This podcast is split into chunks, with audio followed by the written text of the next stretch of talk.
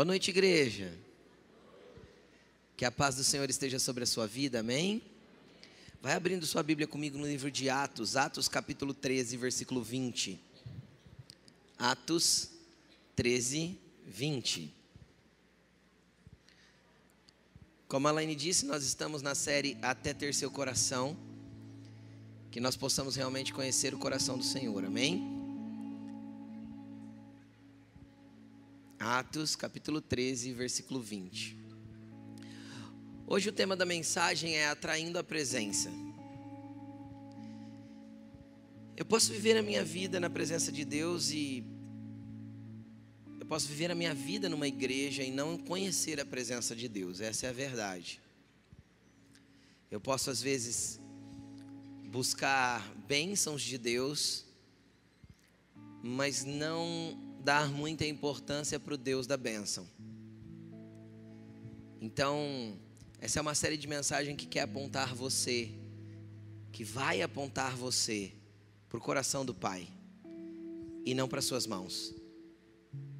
Porque andar com Jesus e conhecer o seu coração é a certeza de ter uma vida abençoada. Quem quer ter uma vida abençoada aí diz amém. Busque o coração de Deus. É impossível conhecê-lo, estar em Sua presença e não ser abençoado. Amém? Bom, não tem, não tem como começar uma, uma série de mensagens falando a respeito de ter o coração do Senhor, sem começar falando de uma pessoa que foi, que foi denominada pelo próprio Deus como alguém que tinha o seu coração. Então, eu quero falar hoje um pouquinho a respeito de Davi e quero traçar um paralelo com algumas, algumas atitudes entre alguém que buscava atrair a presença para perto de si e alguém que não se importava muito com a presença. Amém? Então eu quero ler com você Atos capítulo 13, versículo 20. Antes de lermos, vamos orar. Amém? Jesus, nós te apresentamos essa palavra. Espírito Santo, eu te peço o teu fluir conforme a tua vontade, que as palavras sejam colocadas na minha boca conforme o teu querer, conforme aquilo que vai ministrar o coração de cada filho aqui. Pai, que essa palavra realmente seja mantimento para a tua igreja e venha nortear a vida e os passos de cada um aqui. Que ela seja transformadora, confrontadora, curadora e que ela aponte para o seu coração. Em nome de Jesus. Amém. Amém. Atos 13, 20. Acharam? Vai dizer assim: tudo isso levou cerca de 450 anos. Depois disso, ele lhes deu juízes até o tempo do profeta Samuel. Repita assim comigo: juízes até Samuel. Então o povo pediu um rei e Deus lhe deu, lhes deu Saul. Fala assim: Saul, da tribo de Benjamim, que reinou por 40 anos.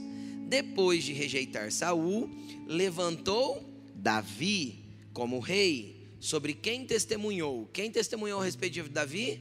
O próprio Deus. O que, que Deus testemunhou? Encontrei Davi, filho de Jessé, homem segundo o meu coração.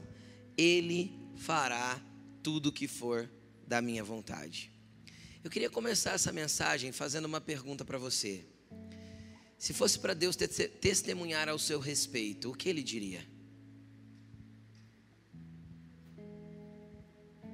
Se fosse para Deus falar a respeito de você, de mim, chegar em alguém e falar assim: ó, encontrei a Laine, mulher, o que será que Deus diria?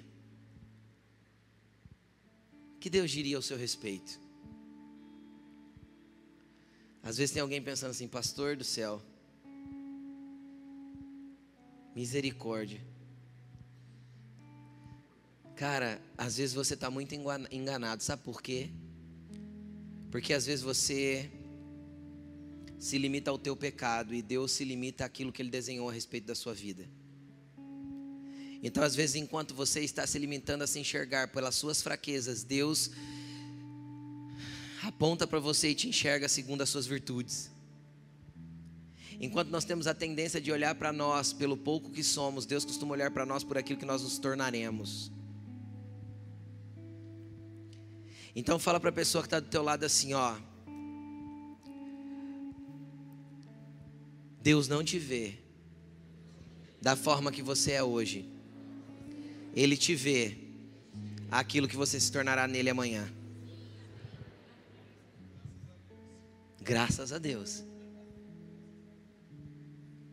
Graças a Jesus, na verdade. Ou graças a Deus que enviou Jesus, que morreu na cruz, para poder nos dar essa perspectiva linda que Deus olha para a gente. É assim que Deus nos olha. Aí, deixa eu te contextualizar em um assunto. Eu quero que você entenda uma coisa. Eu vou fazer um resumo aqui e não pense que a palavra é chata e enfadonha. Calma, eu só quero te, te, te colocar num contexto para você entender. Às vezes você conhece pouco as escrituras e eu quero te colocar num contexto para você entender. Vamos lá. Você já deve ter ouvido a história de quando o povo de Israel era escravo no Egito e Moisés foi lá e tirou eles de lá, foi para o deserto e entrou na terra prometida. Você já deve ter ouvido falar disso, às vezes você viu na novela, às vezes você viu no filme, às vezes você, sei lá, leu na Bíblia, tomara que seja em nome de Jesus. Mas de alguma forma eu sei que é uma, é uma história bem conhecida, né? bem, bem, bem divulgada. Legal.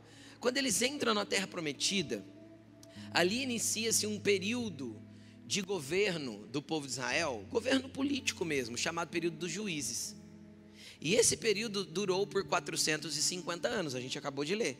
Não lemos em Atos? 450 anos durou esse período dos juízes. Homens foram se levantando para serem juízes sobre a nação, até naquele momento eles não tinham rei. Eram esses juízes que levantavam, colocavam ordem em alguma coisa, eles morriam, aí o povo se perdia, Deus levantava outro juiz, e assim foi sucessivamente por 450 anos.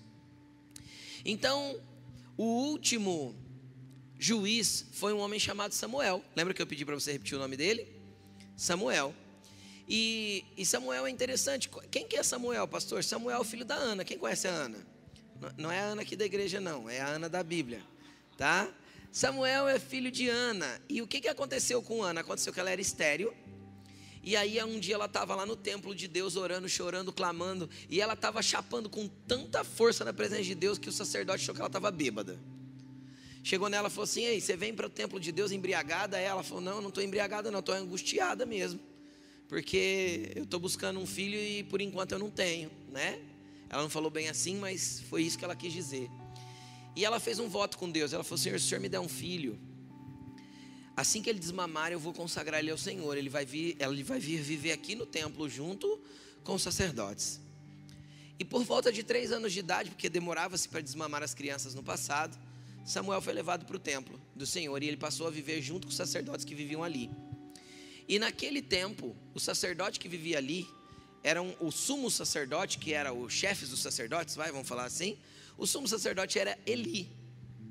E Eli era um cara meio meio ruim assim, ele não era um sacerdote muito bom não. Meio relapso, meio displicente, não fazia as coisas de Deus direito, não ouvia Deus. A Bíblia é clara em dizer que ele não ouvia Deus, não entendia o Senhor, não tinha o coração de Deus. E naquele tempo, todo sacerdote era filho de sacerdote, entendeu? Filho de sacerdote, sacerdotinho era entende? Nasceu, filho do sacerdote, era sacerdote. E era, era hereditário. E aí, os dois filhos de Eli deveriam ser sacerdotes, eram sacerdotes, só que eles eram muito, muito, muito piores que, os, que o pai. Muito piores. Eles pegavam o alimento do sacrifício que deveria ser apresentado a Deus e levavam para casa para comer, ou seja, roubavam o templo. Eles faziam um monte de bagunça até chegar o ponto deles terem relações sexuais com mulheres dentro do templo, de tão que foi deturpando ali. E, e, e, e a grande indignação de Deus, vamos dizer assim, com Eli, era justamente ele não pôr ordem nos filhos, porque ele era o sumo sacerdote e pai. Então ele tinha autoridade de pai e autoridade de sumo sacerdote para pôr ordem naqueles dois, naqueles dois jovens. E aconteceu que no meio dessa bagunça toda foi inserida uma criança. E a gente pensa, coitado dessa criança. Coitado se não tivesse um selo sobre a vida dele, mas na vida de Samuel tinha um selo. Então nem sempre as circunstâncias vão formar um indivíduo, porque quem, quem, quer ser diferente no meio de um ambiente de caos, Deus pode levantar pessoas que fazem a diferença em qualquer ambiente de caos que você esteja inserido. Amém? Então Samuel, com sete para oito anos de idade, ouve a voz de Deus a primeira vez. E a voz de Deus já dizia para ele: vai lá e fala para Eli, que eu vou julgar a família dele porque já não dá mais. Passado alguns anos, eles foram para uma guerra e os dois filhos de Eli e morreram na guerra. E quando Eli recebe a notícia que os dois filhos morreram, a Bíblia diz que ele estava numa cadeira, sentado e que ele era gordo, bem gordo. E que ele caiu de costa da cadeira e quebrou o pescoço e morreu.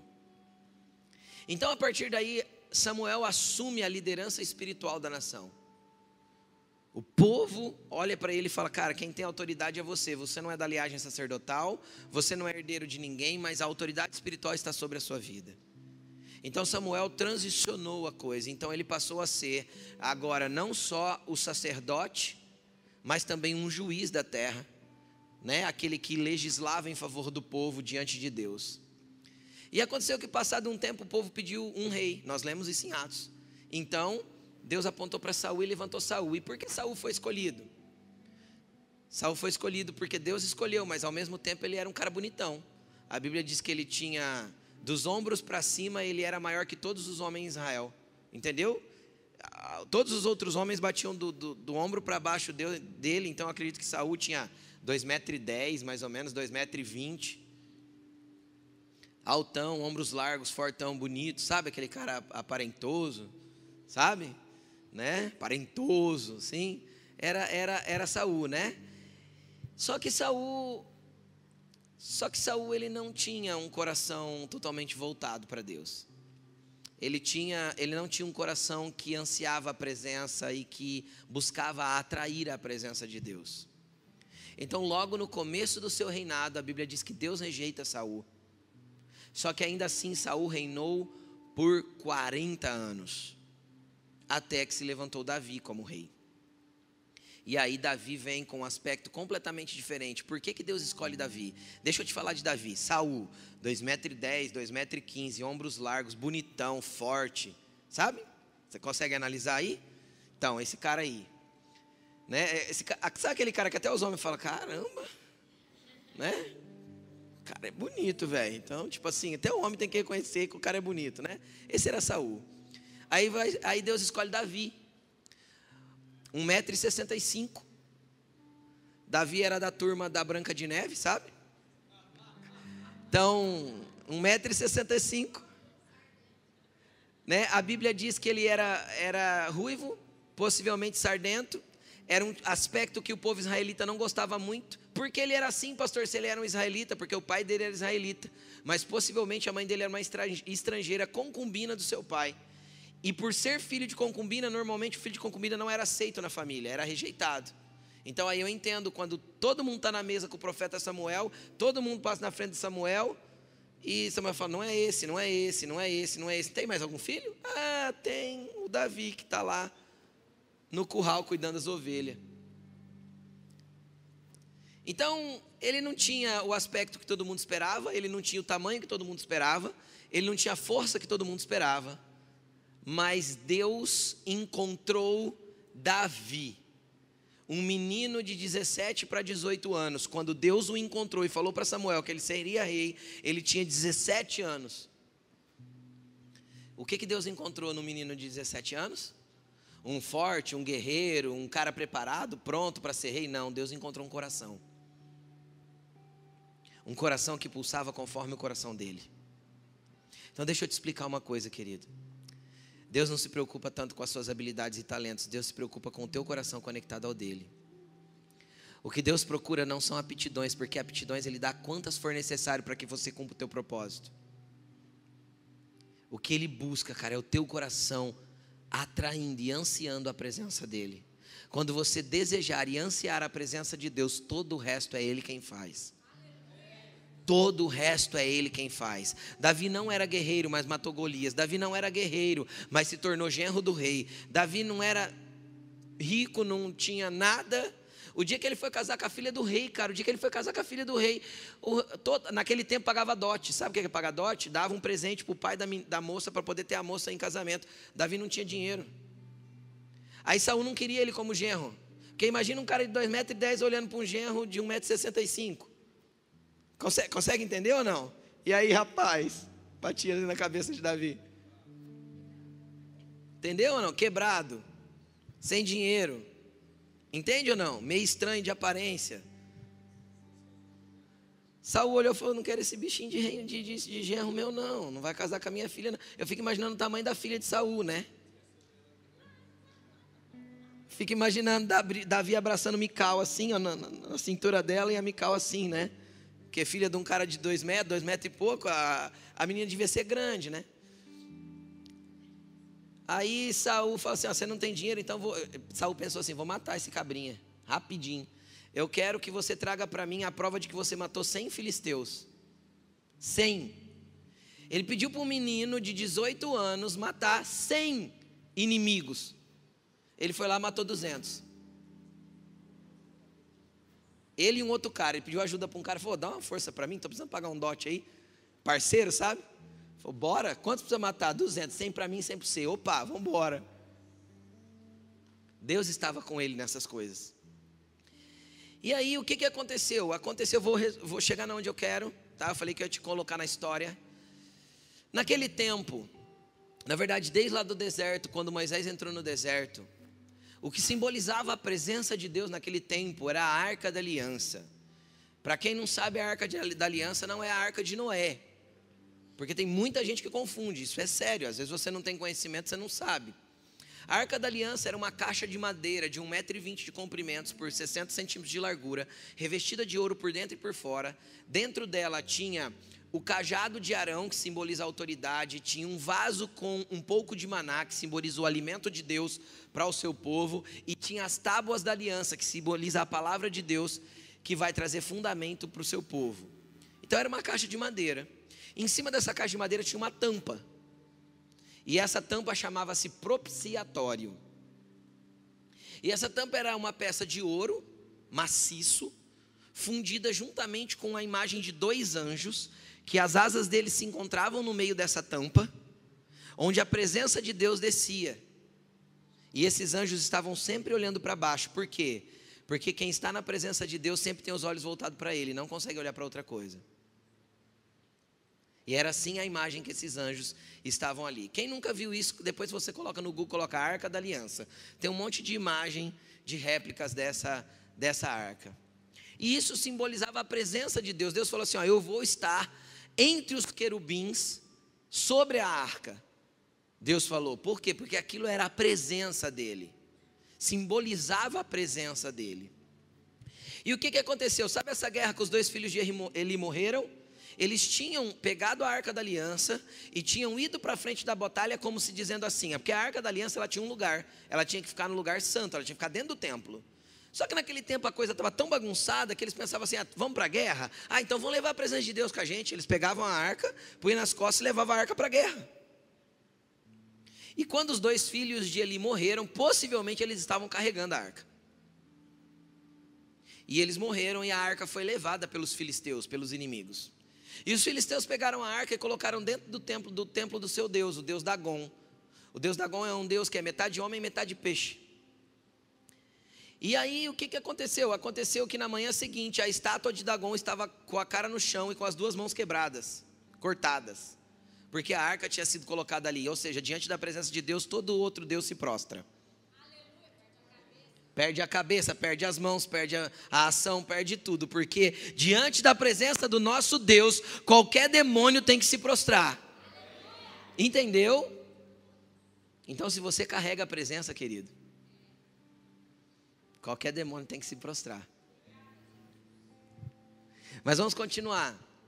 E aí os filisteus ficaram com medo da arca, puseram ela em cima de uma carroça de boi, de um carro de boi, e mandaram de volta para Israel. E aí acharam lá num dos cantinhos da divisa, acharam a arca e puseram a arca na casa de um homem chamado Abinadab. Fala para o teu irmão assim, Abinadab. Puseram a a, a arca na casa de Abinadab. E sabe quanto tempo a arca ficou na casa de Abinadab? Pergunta assim para mim: quanto tempo, pastor? Um monte de tempo, gente. Eu não sei o tempo certo, mas eu vou explicar para você. Saul reinou por 40 anos, ok? 40 anos. Então, no mínimo 40 anos ela ficou. Só que ela foi levada para casa de Abinadab antes de Saul começar a reinar. Antes de Saul começar a reinar. Não sei quantos anos, mas sei lá, 8, 3, 5. Então ela ficou mais de 40, ok? E também Davi não buscou ela imediatamente, mas foi assim que ele se consolidou como rei, que ele teve a intenção de buscá-la. Então eu acredito que ela ficou na casa de Abinadab por volta de 50 anos. Ela ficou ali na casa de Abinadab. Levaram para a casa de Abinadab, ele era jovem, e a arca ficou ali. Ele preparou um lugar lá, colocou a arca e ela ficou guardada lá. O que, que eu quero chamar a atenção? Eu quero chamar a sua atenção para dois tipos de pessoas. Saul reinou por 40 anos e não se importou em preparar um lugar para que a arca estivesse, e ele não se importou em buscar a presença de Deus de volta para perto dele. Davi, quando, quando, quando se consolida como rei, a primeira coisa que ele faz é ir buscar a arca. O que, que eu percebo? Que quem tem o coração de Deus se importa com a presença. E quem não tem o coração de Deus se importa apenas com o título de ser rei. Entende ou não? Apenas com o lugar que ocupa. E você pode ocupar muitos lugares. Se Deus não estiver com você e se você não se importar com a presença, pode ser que você seja uma grande decepção inclusive no mundo natural, porque você não desejou a presença e não quis atraí-la para perto de você. Então, olha para esse irmão lindo que está do teu lado e fala para ele assim: ó, queira a presença, mais do que qualquer outra coisa. Agora nós vamos lá para 2 Samuel capítulo 6. E eu vou ler todo o texto com vocês e depois nós vamos extrair algumas coisas aqui que é muito poderoso para a tua vida. Pode ser? Então vamos lá. 6, versículo 1. De novo, Davi reuniu os melhores guerreiros de Israel, 30 mil ao todo. Ele e todos os que o acompanhavam partiram para Baalá, em Judá, para buscar a arca de Deus. Glória a Deus e aleluia. A arca sobre a qual é invocado o nome, o nome do Senhor dos Exércitos, que tem seu trono entre os querubins acima dela. Você acha que Davi não queria isso perto dele? É lógico que ele ia querer. Puseram a arca de Deus num carroção novo, igual os filisteus fizeram, uma carroça, um carro de boi, e levaram da casa de Abinadab na colina. Uzá e Aiô, filhos de Abinadab, conduziam o carroção com a arca de Deus. Aiô andava na frente dela Davi e todos os israelitas iam cantando e dançando perante o Senhor ao som de todo tipo de instrumentos de pinho, harpas, liras, tamborins, chocoalhos e símbolos. Quando chegaram à eira de Nacon, Uzá esticou o braço e segurou a arca de Deus, porque os bois haviam tropeçado. A ira do Senhor se acendeu contra Uzá por ter por seu ato de irreverência. Por isso Deus o feriu e ele morreu ali mesmo, ao lado da arca de Deus. Davi ficou contrariado porque o Senhor, em sua ira, havia fulminado Zá, e até, aquele, e até hoje aquele lugar é chamado de Pérez Uzá. Naquele dia, Davi teve medo do Senhor e se perguntou: Como conseguirei levar a arca do Senhor? Por isso desistiu de levar a arca do Senhor para a cidade de Davi. Em vez disso, levou-a para a casa de Obed-Edom, em Gate. A arca do Senhor ficou na casa dele por três meses. E o Senhor o abençoou e toda a sua família. E disseram a Davi, ao rei Davi: O Senhor tem abençoado a família de Obed-edom e tudo que ele e tudo que ele possui por causa da arca de Deus. Cara, eu quero dar um pausa aqui. Primeira coisa que eu quero fazer você entender. Deixa eu pegar esse, esse negocinho no meio aqui para que você entenda uma coisa. Por que Uzá morreu? Cara, a, a arca ficou quase 50 anos na casa de Abinadab. Então é óbvio que Uzá e Aiô cresceram vendo a arca ali. Entende o que eu estou falando? Era quase que um utensílio da casa. Imagina você ter um negócio 50 anos na sua casa. A mulher ia falar assim, amor, não aguento mais esse negócio aqui. E eu não ia, gente. Pensou um móvel de 50 anos? Pensa aí, mulher. Hã? Você não ia falar assim, amor, liga para o rei, manda um WhatsApp para ele, vê se ele não vem buscar isso aqui. Será que o rei não quer essa arca lá no palácio dele? Não, não aguento mais esse negócio que nem de casa, estou brincando, mas, Cara, 50 anos era um negócio que estava ali. Imagina um móvel, cara, o quanto se torna comum aquilo para você. É ou não é verdade? É ou não é? 50 anos você é habituado naquilo.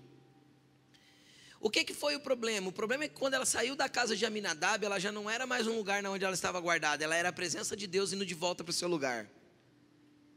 Então Uzá não compreendeu isso, e por isso a Bíblia diz que por ele pôr a mão na arca, ele foi reverente. Cara, deixa eu te explicar uma coisa. Às vezes você cresceu na igreja. Às vezes você é daquele tipo de pessoa que seus pais levavam você e colocavam um lençolzinho debaixo da cadeira e colocavam você lá. E você se acostumou tanto em ver milagres, em ver as pessoas falando em línguas, caindo na unção, sendo cheias do Espírito Santo, vivendo coisas poderosas como nós vivemos na última quinta ou no domingo retrasado. Quem estava aqui e foi cheio do Espírito Santo e viveu coisas poderosas. E às vezes você se acostumou tanto com isso, cara, que você já não tem mais reverência por esses ambientes. Então você já nem liga quando Deus chega e também nem liga quando ele vai embora, porque ele estar ou não estar já não é muita diferença para você. Então você lida com a presença de forma irreverente e isso pode acarretar algum tipo de maldição para a tua vida. Porque Deus quer que você reverencie a presença dele com a devida honra, respeito e poder que ela carrega. Entendeu? Então, não importa quanto tempo você está na igreja, importa que a presença de Deus precisa ser sempre para você um lugar de muita honra, de muito temor e de muita glória, e de muito poder, e que você nunca se acostume com isso. Deus nunca quer que você se acostume com a presença e trate ela como algo comum, como se fosse qualquer carga em cima da carroça e eu pudesse pôr a mão a hora que eu quisesse. Quem está entendendo o que eu estou falando? Então, trate a presença de Deus como realmente ela é. Quando Deus chega num lugar, cara, Ele sempre está, porque Ele prometeu que Ele está conosco todos os dias até a consumação dos séculos. Mas tem dia que Ele não só está, mas Ele se manifesta. Então a glória dele vem com peso e as coisas se mexem dentro de nós. Aí nós vamos conhecer a diferença de quem entende a presença e a reverencia com celebração, alegria, dança, júbilo e glória, que eram os que estavam atrás da arca, e aqueles que simplesmente são irreverentes com ela. Então, quando Deus chegar, cara, mesmo que você não esteja sentindo nada, e você percebe que Deus está ali no ambiente, porque tem pessoas sentindo, você pode falar para Deus: Deus, eu entendo que o Senhor está aqui, e que o Senhor tem grandes coisas para fazer na minha vida. Amém? E aí o que, que acontece? Davi nunca tinha sentido medo de Deus, mas naquele momento ele ficou temeroso. Agora, por que, que ele ficou temeroso? Porque existia um jeito de carregar a arca. O jeito de carregar a arca era, era levitas ou sacerdotes, colocando elas, no, elas ela nos ombros, com os varais que ela tinha na lateral, né? Não era em cima de uma carroça. Quem coloca em cima da carroça é os filisteus. Às vezes a gente quer fazer as coisas para Deus no mesmo padrão que o mundo faz. Não adianta a gente querer copiar o mundo e fazer as coisas para Deus do jeito que é feito lá fora. Deus tem a sua maneira de fazer. Então, antes de você fazer qualquer coisa para Deus, pergunta para Ele como, Ele como Ele quer que você faça. Porque da forma dele não dá errado, mas quando eu tento usar o modelo dos filisteus para carregar aquilo que é a presença, pode ser que eu cause algum problema para alguma pessoa. Então consulte o Senhor, como Ele quer que eu carregue a arca? Como Ele quer que eu atraia a presença e traga ela para perto de mim? Então aí nós precisamos conhecer as escrituras. O livro de Crônicas vai dizer que Davi consultou nas escrituras e aprendeu pelas escrituras que não era em cima de uma carroça que ela tinha que vir, mas ela tinha que vir nos ombros dos sacerdotes e dos levitas. Amém, gente? Então vamos continuar a leitura. Cara, outra coisa. Obed-Edom recebeu a arca na casa dele. Três meses depois, o povo já estava falando que ele estava sendo abençoado. Eu fico imaginando o nível de bênção que estava na casa de Obed-Edom. Para para pensar. Três meses depois, cara, a notícia já tinha chegado lá em Jerusalém. O rei, cara, a casa de Obed-Edom está sendo abençoada de um tanto. Cara, não era pouca benção, não, era benção de enxurrada mesmo, sabe? Aquele negócio que vem assim. Era muita benção, era muita coisa acontecendo boa para chegar a notícia lá em Jerusalém que, que eu quero te dizer com isso? Quando você nutrir e trazer a palavra de Deus para dentro, a presença de Deus para dentro da sua casa, não tem como a sua casa não ser abençoada. Pastor, mas lá em casa é um pé de guerra. Traga a presença de Deus para dentro da sua casa. Não tem como a sua casa não ser abençoada. Seja você alguém que atrai a presença de Deus e que busca ela para que ela esteja no lugar que você está. Não tem como a presença de Deus estar com você e tudo ao seu redor não ser abençoado. Amém? As pessoas vão até achar estranho. Deixa eu falar. Deus está contigo. Vamos continuar a leitura. Versículo versículo 12 ainda, né? É, no meio do versículo. Então Davi, com grande festa, foi à casa de Obed-edom e ordenou que levassem a arca de Deus para a cidade de Davi. Onde Davi queria a arca? Onde ele queria a presença? Perto dele. Quando os que carregavam a arca, ele aprendeu agora, agora as pessoas estavam carregando a arca. Ah, quando os que carregavam a arca do Senhor davam seis passos, eles sacrificavam um boi e um novilho gordo. Davi, vestido de colete sacerdotal de linho, foi dançando com todas as suas forças perante o Senhor. E enquanto todos os israelitas levavam a arca do Senhor ao som de gritos de alegria e de trombetas, a presença de Deus causa celebração. Aconteceu que, entrando a arca do Senhor na cidade de Davi, Mical, filha de Saul, a grandalhona que eu acabei de falar para vocês, observava de uma janela e ao ver o rei Davi dançando e celebrando perante o Senhor, ela o desprezou em seu coração. Eles trouxeram a arca do Senhor e colocaram na tenda que Davi havia preparado. A tenda que Davi havia preparado. Quem quer a presença do Senhor, quem quer atrair a presença do Senhor, vai ter que preparar uma tenda antes. Eu vou explicar isso para vocês daqui a pouco. Vamos continuar. E Davi ofereceu holocaustos e sacrifícios de comunhão perante o Senhor. Após oferecer os holocaustos e sacrifícios de comunhão, ele abençoou o povo em nome do Senhor dos Exércitos, deu um pão e um bolo de tâmaras e um bolo de uvas passas a cada homem e a cada mulher israelita. Depois, todo o povo partiu, cada um para sua casa. Voltando Davi para casa para abençoar a sua família, porque Davi podia abençoar a sua família? Porque ele estava carregado da presença. Entendeu? Então ele voltou para casa para abençoar a sua família. Mical, filha de Saul, saiu ao seu encontro e lhe disse: Como o rei de Israel se destacou hoje, tirando o manto na frente das escravas e dos servos, como um homem vulgar? O que que Mical estava falando? O rei não ficou pelado, não. O rei só arrancou a o, o manto de rei. Entendeu? Ele tinha um manto real, ele arrancou, ficou só de túnica. E foi dançar e celebrar. Entendeu? Foi festejar na presença de Deus. Mical achou aquilo inconcebível. Por quê? Porque ela era filha de quem? De Saúl, de rei. Quem não entende a presença, querido? Quem não entende a presença nunca vai entender quem está entendendo. Nunca. Mas vamos continuar. Mas Davi disse a Mical: Foi perante o Senhor que eu dancei, perante aquele que me escolheu em lugar do seu pai, ou de qualquer outro da família dele, quando me designou soberano sobre o povo do Senhor, sobre Israel. Perante o Senhor, preste atenção nisso. Perante o Senhor eu celebrei, e me rebaixarei ainda mais, e me humilharei aos meus próprios olhos, mas serei honrado pelas escravas que você mencionou. E até o dia da sua morte, Mical, filha de Saul, jamais teve filhos. Vamos lá. Eu quero que agora com você fazer um paralelo entre esses dois homens, Saul e Davi. Um deixou a presença lá na casa de Abinadab, o outro queria a presença aqui pertinho dele. Vem comigo. Primeiro, eu não vou abrir todos os textos. Quem for curioso, eu acho que se você. Quem quer a presença? Diz amém. Anote todos os textos e leia essa semana. Em nome de Jesus, te dou isso como tarefa do culto de hoje. Amém? Em 1 Samuel capítulo 15, a Bíblia diz que Saul era muito preocupado com a sua reputação. Certa vez Saul foi para uma guerra e ele ganhou a guerra. E Deus tinha falado assim para ele: Saul, lá nessa guerra você não vai trazer nada.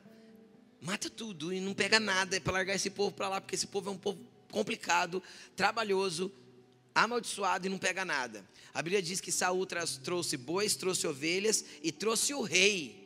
Por que ele trouxe o rei? Porque quem traz o rei como escravo aumenta a sua reputação como o rei que governa reis. Quem está entendendo? Aí a Bíblia diz que ele subiu no Monte Carmelo e fez, e fez um monumento em sua própria honra.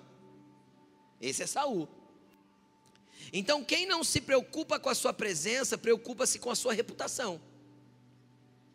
Não tem como alguém ser preocupado com a presença, em atrair a presença, e ficar preocupado com a sua reputação ao mesmo tempo. O que, que eu percebo? Quando eu vejo essa história que eu li para você, eu vejo que Saul não estava nem aí. Quando ele resolveu buscar a presença, ele não foi sozinho. Ele levou mais 30 mil com ele. Então ele não estava preocupado com a reputação dele, ele queria a gente junto mesmo, porque ele queria que a presença tocasse todos. Quem está entendendo o que eu estou falando? O texto começa dizendo que Saul levou, Saul levou 30 mil para a presença junto com ele. Ele lá estava preocupado com reputação? Não. Aí o que, que ele faz? Ele estava tão preocupado com reputação, ele estava tão preocupado com título, ele estava tão preocupado com lugar, que ele arranca o manto real, cara, fica de túnica e vai dançar no meio do povão, ó, só aqui, ó, com a galera, ó. Na presença de Jesus.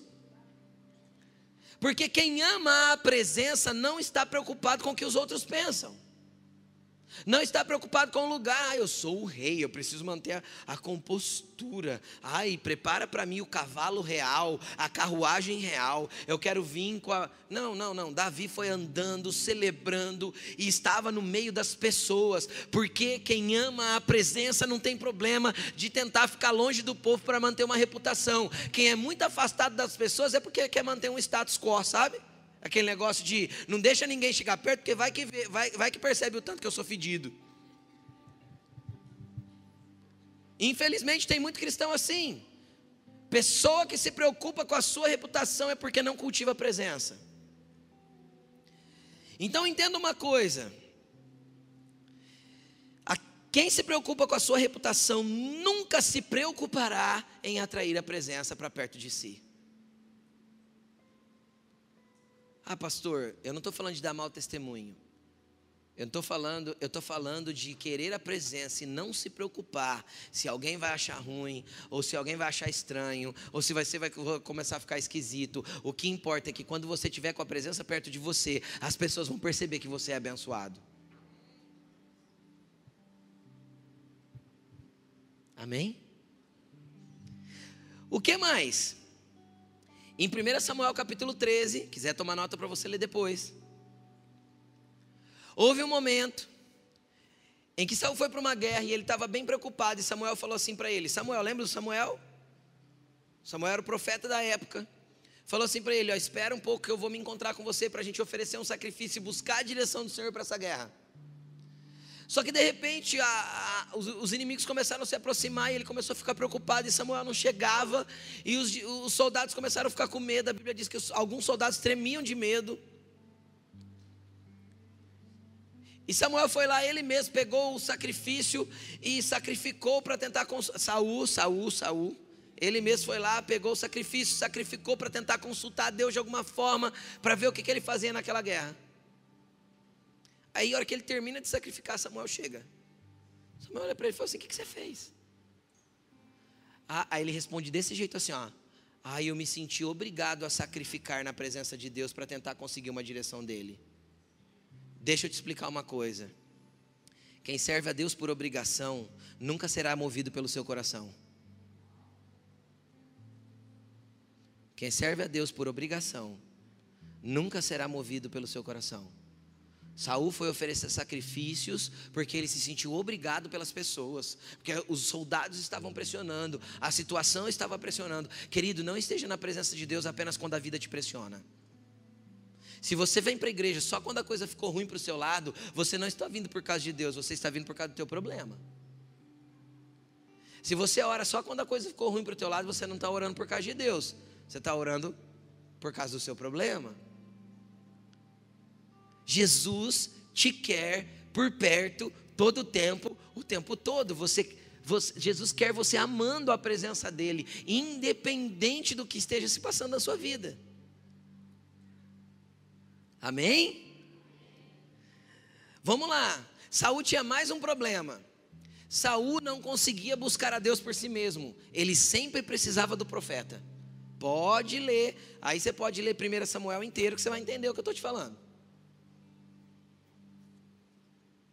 Sempre que ele tinha que consultar o Senhor, ele ligava para Samuel. Ô Samuel, ora por mim aí. O que que isso me mostra? Isso me mostra que muitas vezes, infelizmente, nós nos viciamos na profecia dos profetas. Nós não somos contra a profecia, nós amamos o ambiente profético. Só que tem gente que vive de revelação em revelação. Nem foto tem revelação mais, porque você fica atrás de revelação.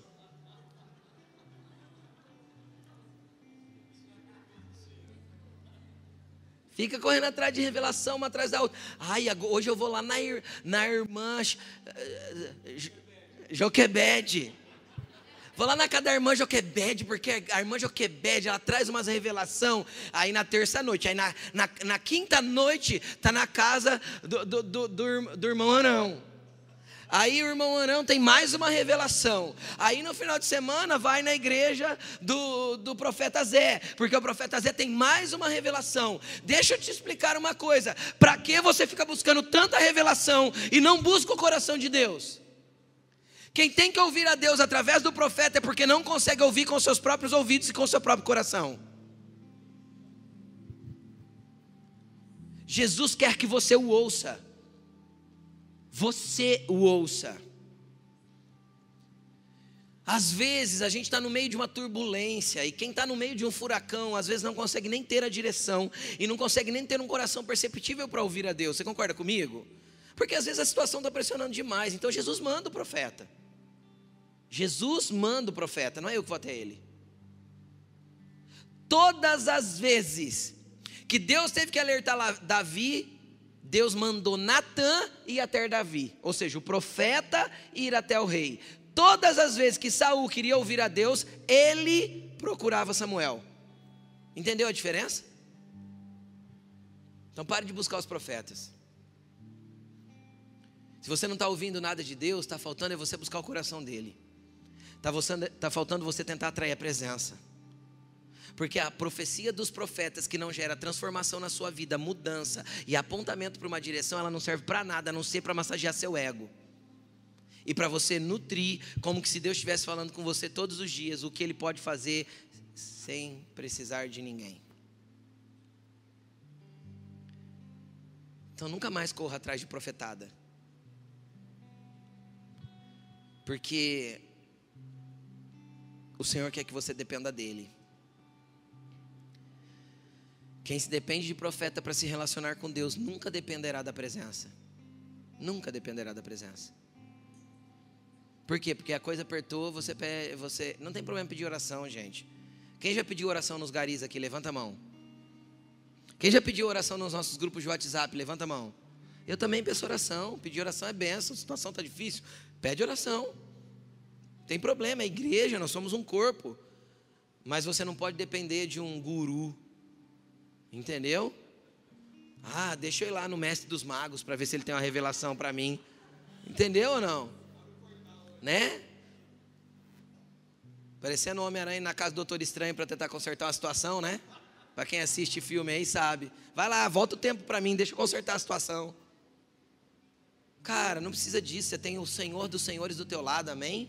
Você tem o Rei dos Reis. Você tem um Deus, cara, que te ama e quer você. Jesus não morreu para te dar presentes. Jesus não morreu para te dar bênção. Jesus morreu para te conhecer e ter o teu coração e ter o coração dele pertinho do seu. Jesus morreu porque quer você assim, ó, grudadinho com ele. Até que você sinta o cheiro da presença dele. Até que você perceba que ele está chegando e fala assim: opa, tem algo diferente aqui. O rei está entrando. E é assim que acontece. Tem dia que começa o culto, a Laine sabe, e a gente sabe, tem dia que começa o culto, eu olho para ela e falo assim: Jesus não chegou ainda, né? Aí a gente começa a interceder: Jesus, cadê você? Ah, de repente, eita glória, o rei chega. E tem dia que ele chega como um cordeiro, mas tem hora que ele chega como um leão, rugindo, quebrando cadeias, mudando histórias, transformando ambientes. É esse o nosso rei. Mas nós temos que amar isso, a presença. Você não vem na igreja para buscar bênção, você vem na igreja para buscar Jesus. A bênção é consequência de andar com Jesus. Entendeu? Amém? Chacoalha o seu irmão e fala assim: ame a presença mais do que qualquer outra coisa. Vamos lá. 1 Samuel, do capítulo 17 para frente. Você vai ter que ler o livro de 1 Samuel inteiro essa semana, você percebeu, né? 1 Samuel, do capítulo 17 para frente. O que, que acontece em 1 Samuel 17? Aparece o garoto de 1,65m e tem um brutamontes lá de 3 metros e alguma coisa, o tal do Golias, desafiando o exército de Deus todo dia. Davi vai lá e faz o quê? Derruba o gigante e corta a cabeça dele. A partir daí, Saul fica com inveja de Davi. E ele tem ele se sente amedrontado por perceber que Deus estava com Davi. A Bíblia diz isso. Ele se sente intimidado por perceber que Deus estava com Davi. Aí o que, que eu percebo? Eu olho todo o reinado de Saul, preste bastante atenção aqui. Cara, não tem uma pessoa de destaque no reinado de Saul a não ser Jonas, o seu filho. Só. É, é, aparece dois nomes: Saul e Jonathan. Só. Aí a hora que eu vejo o reinado de Davi, Veja, eu vejo assim, ó. Esses eram os valentes de Davi, vem uma lista de nome. Esse era o general de Davi, Joabe. Esse era o que cuidava de não sei o que. Esse era o que cuidava de não sei o que. Esse fazia não sei o que lá. E esse não sei o que. E vai aquela lista, aquele monte de gente. Cara, entenda uma coisa. Davi, por saber quem era e por saber que a presença de Deus estava com ele, ele não tinha problema que as pessoas se destacassem no seu reinado. Entendeu? Ele não tinha problema de impulsionar as pessoas para o seu propósito. Ele não tinha problema de apontar para as pessoas e falar assim: pode voar, lindão. Porque ele não se sentia ameaçado pela presença que, de, que Deus tinha derramado na vida do outro. E ele sabia que o que Deus tinha para ele, Deus tinha para ele, nada ia mudar. Quantas pessoas se tornassem notórias dentro do seu reinado? Saul não tinha isso, ele morria de medo. Então, quando Davi começou a se tornar notório dentro do seu reinado, ainda bem antes de Davi ser rei, que as mulheres do reino começou a cantar assim, ó, Saul matou milhares, mas Davi seus dez milhares. Ou seja, ele começou a ficar bambambam, bam, bam, era general de Davi já, genro, é, general de Saul e genro de Saul era Davi. Aí Saul começou a perseguir ele.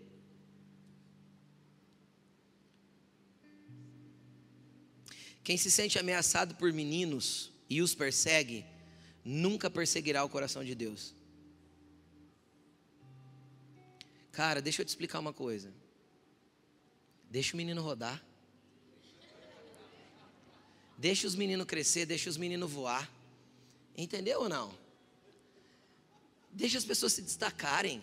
O que tem sobre a tua vida, tem sobre a tua vida. Às vezes você vai olhar, você vai ver um menino voando. Vai falar, Deus, por que eu fiquei aqui no chão? Às vezes Deus vai olhar para você, vai olhar para você e vai dizer assim, porque o teu lugar é no chão e o dele é voando. É simples assim. Se eu sei o meu lugar, se eu sei o que eu tenho em Deus, se eu sei o que unção tem sobre mim, se eu sei para que Deus me chamou, não me importa que os outros voem. Entendeu? Qual que é o problema? Cara, quantos líderes manipuladores não deixam ninguém crescer? É um teto para todo mundo. Cresceu mais que ele, passa o facão e corta. Esse era Saul. Tem ou não tem gente assim? Tem. E eu vou te falar, tem até no emprego. Quem já viu o gerente que se sente ameaçado pelo, pelo sei lá, pelo, pelo administrador lá do setor, e a hora que o administrador começa a ter destaque, o gerente vai lá e. Sabe o que é isso? É não ter a presença de Deus, então ele tem medo de quem se destaca.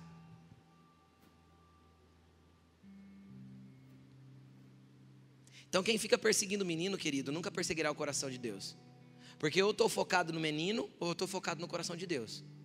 Entende ou não? Ou eu estou focado no que o outro está fazendo, ou eu estou focado em entender o coração de Deus para entender o que, que Ele quer que eu faça. A tua vida não é.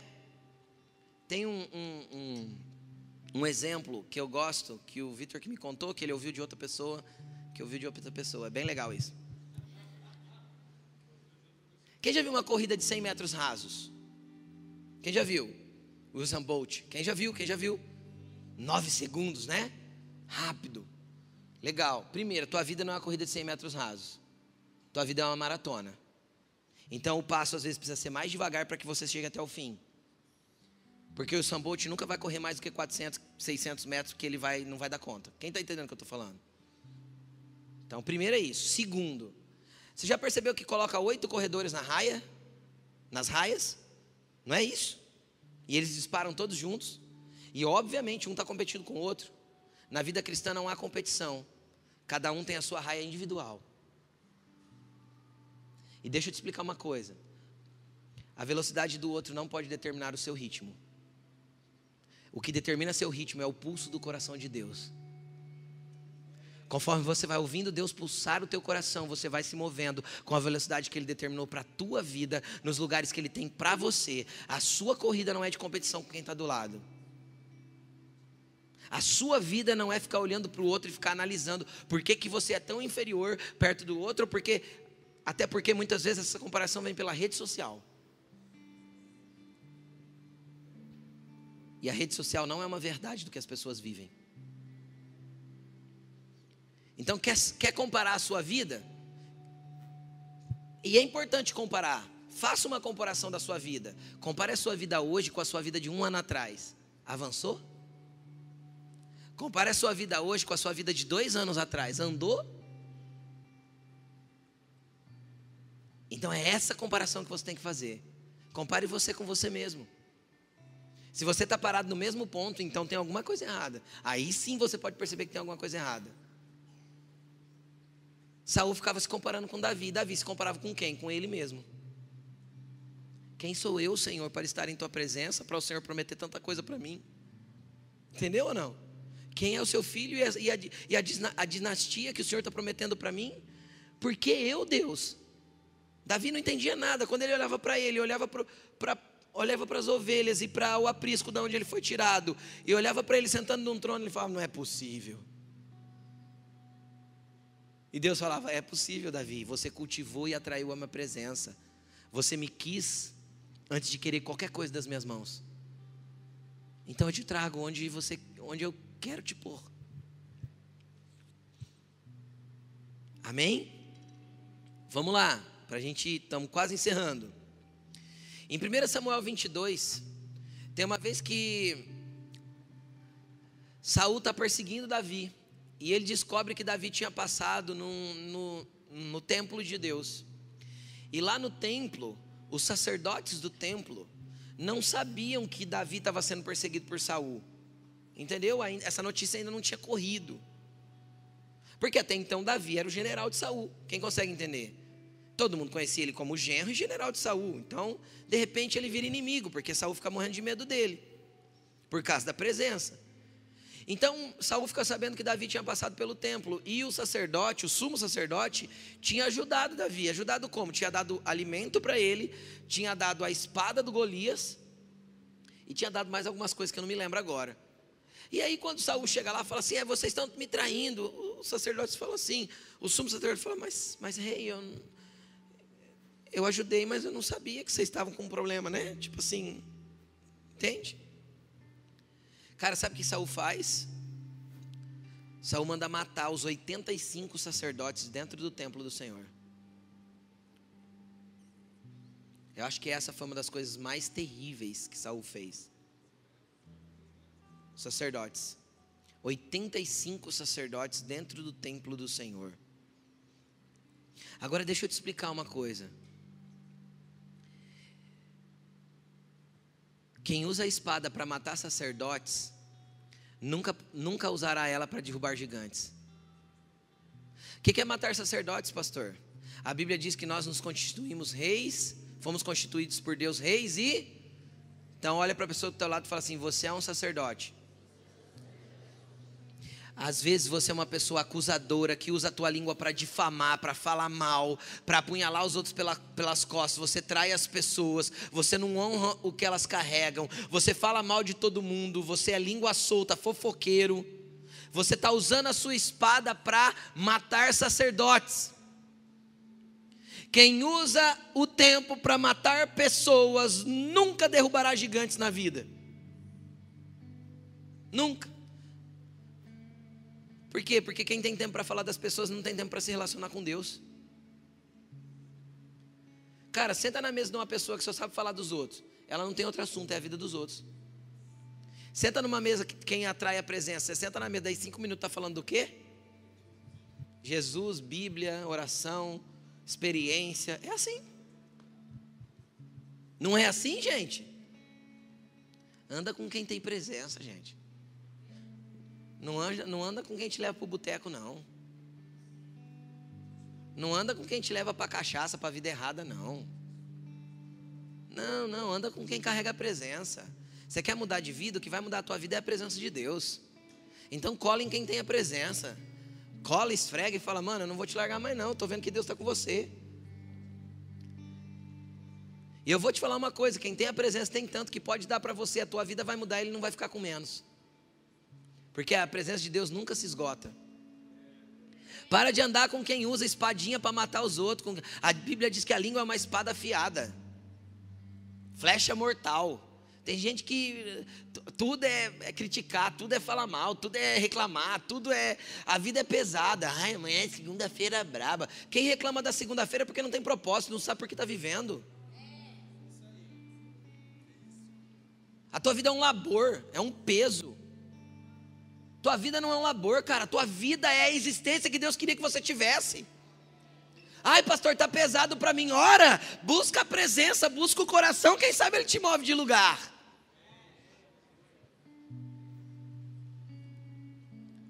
Eu lembro uma época que eu estava num trabalho que começou a ficar pesado. Eu chamei a Lane e falei assim: nega, hora, eu preciso sair de lá. Eu não vou fechar a porta que Deus abriu. Foi Deus que abriu aquela porta. Deus me colocou lá. Então eu não vou pedir as contas. Mas eu preciso me mover e sair de lá. Por quê? Porque já se tornou um ambiente pesado para mim. Não era pesado no sentido do trabalho. Era, sabe quando cria aquele peso de você sentir que ali já deu? Quem já. Cara, mas não vai lá e fecha a porta. Não foi Deus que abriu, você não orou para entrar. Deus não falou que, que ia colocar você lá e não colocou. Você vai lá e fecha a porta você? Ora para que Deus abra outra, para que as coisas se movam. Eu lembro que nós oramos no máximo dois meses. De repente, cara, tudo moveu. E eu fui para o lugar que eu estava orando para Deus, para área de vendas. Eu me tornei representante comercial a partir daí. Não reclama da segunda-feira. Porque quem usa a espada para ficar matando sacerdote nunca vai poder derrubar gigantes. Quem reclama não clama. Entendeu? Quem reclama não clama, porque quem clama recebe bênção, e quem recebe bênção não precisa ficar reclamando. Amém, gente? Vocês estão felizes? Por último, se você ler a história toda de Saul, você vai perceber que Saul sobrou para Saul, sobrou para Saul um descendente. O nome dele era Mefibosete. Mefibosete, esse era o nome do cara. Neto de Saul, filho de Jonatas. E a Bíblia diz que ele tinha os dois pés aleijados, ele era aleijado dos dois pés. O que, que isso significa? Que uma, um homem, uma mulher que não atrai a presença de Deus, a sua geração é aleijada, não consegue se mover na velocidade que Deus tem. Mical não teve filhos. O único que teve filho foi Jonatas. Quem está entendendo o que eu estou falando? E era aleijado dos pés. E aí, o que, que a Bíblia diz? Que um dia Saul, Davi estava no seu trono e ele lembrou da sua amizade com Jonatas, filho de Saul. Ele era muito amigo de Jonatas. E ele chamou as pessoas lá no seu reino e falou assim: pesquisem, vê se tem algum descendente de Saul, porque eu quero honrá-lo. Mano, quem tem a presença é perdoador e abençoador. Entendeu? Não guarda mágoa, não guarda rancor, não fica com mimimi, não fica desejando a morte de ninguém, nem quer que os outros se estrepe. Quem tem a presença é abençoador. Davi falou assim: tem algum descendente de Jonatas, de, de Saul que eu possa honrar? Cara, descobriram, pesquisaram lá descobriram que tinha Mefibosete. Mefibosete era manco dos pés. Davi falou assim: pede para ele vir. Levaram Mefibosete para a presença de Davi. Mefibosete foi morrendo de medo, falou: morri, né? Eu sou o único que sobrou, o único que poderia ameaçar o reinado de Davi, você está entendendo ou não? Com a dinastia do, do meu avô, morri. A hora que ele chega na presença de Davi, Davi já fala assim: Mefibosete, não tenha medo. Eu te trouxe aqui porque a partir de hoje você come na minha mesa. Porque quem tem a presença tem mesa para servir para os outros. Quem tem a presença tem sempre alguma coisa para dar. Quem tem a presença tem um abraço que cura. Tem uma oração que transforma, tem uma palavra que dá ânimo. Quem tem a presença traz para a mesa e fala: pode comer, porque na minha mesa nunca vai faltar pão. Quem tem a presença pega os aleijados e ensina eles a andarem. A Bíblia diz que Mefibosete viveu com Davi dentro do palácio a sua vida toda, comendo da mesa do rei.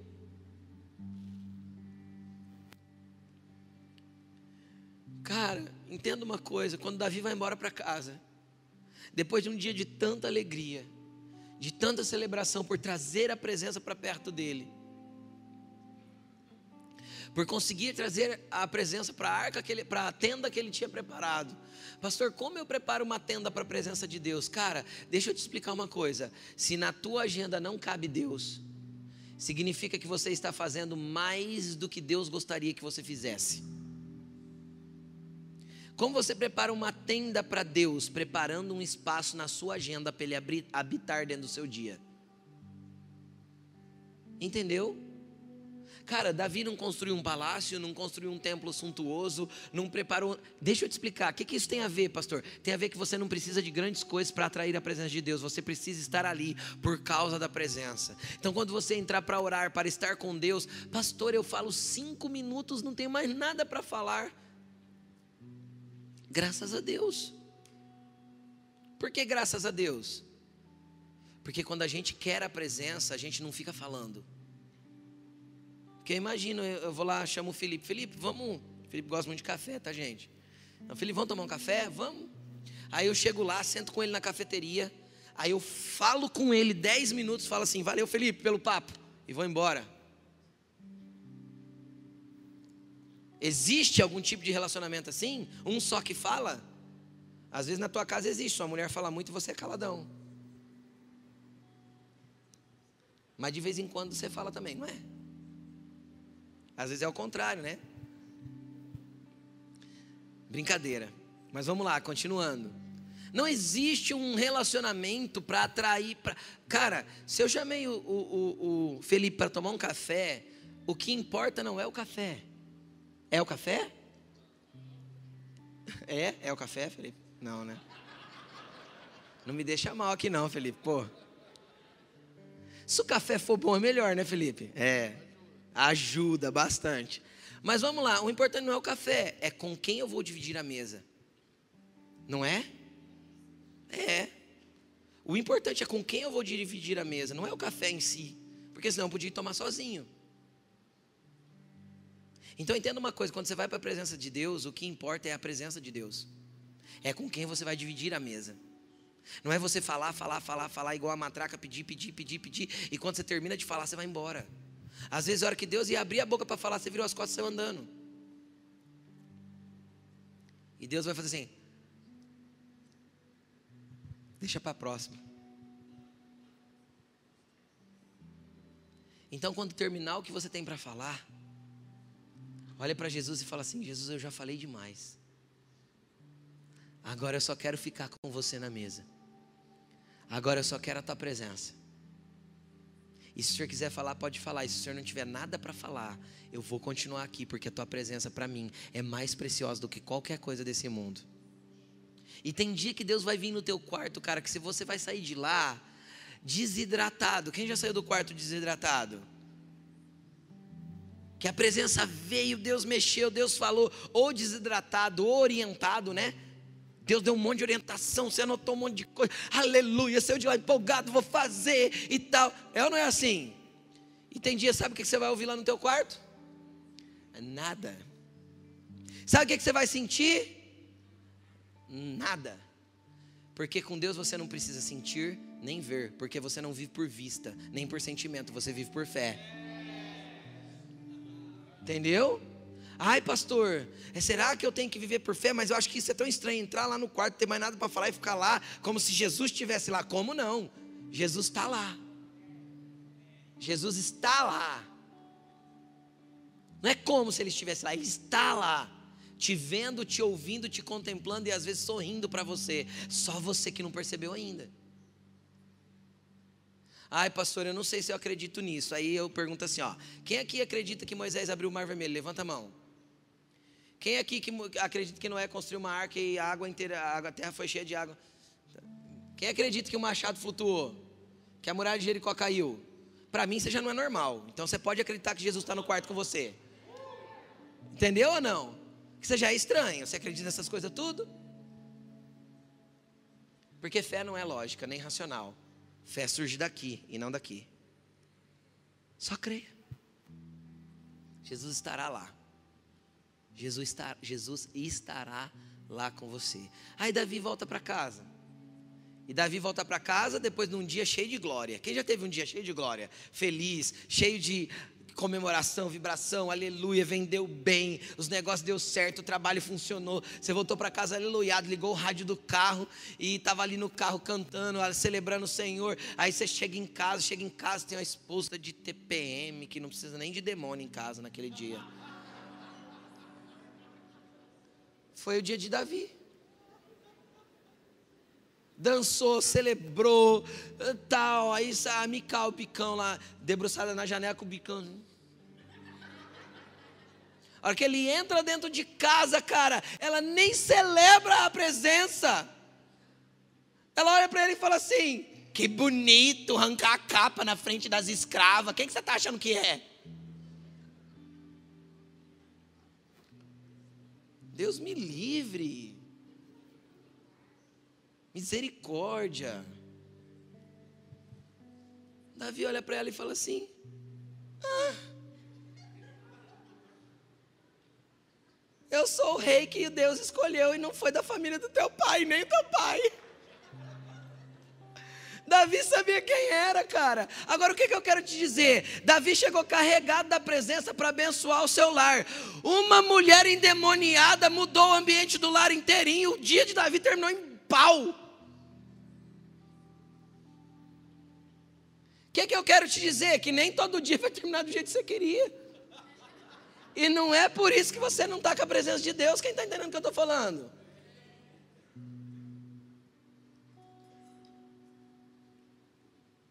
Então Davi só seguiu, cara, só continuou. E não ficou birrado com Mical, não. Continuou sendo esposa dele. Ela só nunca mais gerou. Nunca mais não, ela nunca gerou. Por quê? Porque não dava para ele deixar uma descendência manchada com alguém que não sabia cultivar a presença. Quem está entendendo? Então, quando você chegar com a presença na tua casa, cara, às vezes pode até ter um pau lá. Só mantenha-se na presença. Entendeu? Nem sempre os dias são bons, mas mantenha-se na presença. A presença dele vale mais. Amém? E não é a culpa só da mulher, às vezes não. Às vezes é o marido que é ranheta, chato, implicante, ranzinza. Tem tudo isso também. Não tem, gente? Né? Então fica de pé. Então, que você, nessa série de mensagens, você venha, venha aprendendo que a presença vale mais do que qualquer coisa. E que você vai buscá-lo até encontrar a sua presença. Atraia Deus para a tua casa, para a tua tenda, para o lugar que você está, para a tua cidade, para a tua família. A presença dele pode ser trazida. Obviamente, hoje não é físico, mas a presença dele habita dentro de nós. Eu quero agora eu não vou pedir para você sair do seu lugar hoje, que nós temos ceia do Senhor ainda, mas eu gostaria que você começasse a orar pela presença. Comece a falar para o Senhor: Senhor, eu, eu quero a Sua presença, porque a Sua presença é mais preciosa do que tudo que eu posso viver nessa terra. Comece a falar, Senhor, até hoje eu acho que eu me, me acostumei com a presença, tenho sido irreverente com ela, como usar foi. Eu não tenho preparado um tempo, uma tenda dentro do meu dia para que a tua presença esteja. Eu tenho sido relapso nisso. Então fala para o Senhor, eu quero mudar a partir de hoje, eu quero ser diferente, eu quero cultivar a tua presença, eu quero atrair a tua presença para perto de mim, assim como Davi atraiu. Eu quero me preocupar com ela. Em nome de Jesus.